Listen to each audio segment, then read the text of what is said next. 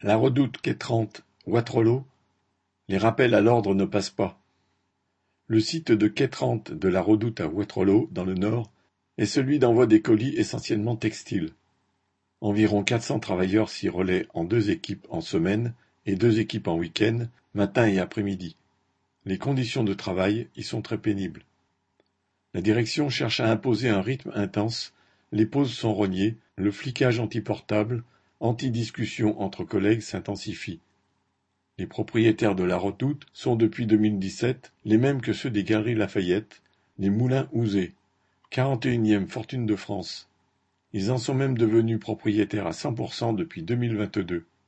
Les deux ex-cadres dirigeants, Bala et Courteil, leur ont revendu leur part et ont empoché un pactole qui tournerait autour de 250 millions d'euros chacun.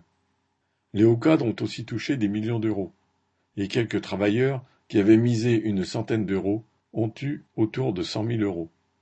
C'est autour d'un milliard créé par le travail de tous qui a été ainsi empoché par cette minorité. Par contre, la hausse des salaires octroyés à tous les salariés en cette année a été de 53 euros net. En 2023, la crise et l'inflation ont frappé l'activité. Dès la reprise à 100% par les moulins Ouzés, un plan de réduction du personnel a été mis en place pour se débarrasser des plus anciens. Ils ont proposé des reconversions à ceux dont les métiers sont dits fragilisés.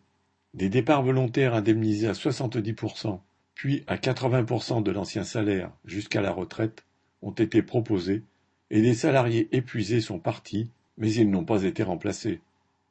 Dans ce contexte, l'acharnement de la hiérarchie à faire travailler toujours plus les salariés qui restent à quai s'est accentué. Les courriers pour rappel à l'ordre se multiplient. Ils sont souvent liés à des questions de productivité. Dernièrement, Quatre travailleurs ont été injustement convoqués à des entretiens disciplinaires pouvant aller jusqu'au licenciement. La direction leur reproche de ne pas avoir travaillé sur un troisième poste au picking, ex-ramassage. Ils avaient effectivement exprimé collectivement leur mécontentement au sujet des trois postes à tenir que la direction voudrait imposer, alors que deux sont déjà de trop. Avoir le nombre d'arrêts maladie, d'inaptitudes et de maladies professionnelles c'est vouloir user encore plus pour éjecter de l'entreprise les travailleurs qui restent. Mercredi 4 octobre au matin, 55 travailleurs sur les 80 présents ont débrayé pour accompagner deux collègues et dénoncer cette politique répressive. Le vendredi matin, ils étaient encore plus nombreux pour l'entretien de deux autres collègues.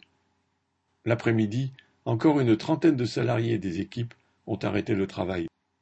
La hiérarchie a été surprise de cette mobilisation à laquelle elle ne s'attendait pas, et ça a fait plaisir à tous les participants. Lors des débrayages, le responsable du site a parlé de la baisse actuelle de la rentabilité de l'entreprise pour souligner la nécessité de maintenir un fort taux de productivité sur le site.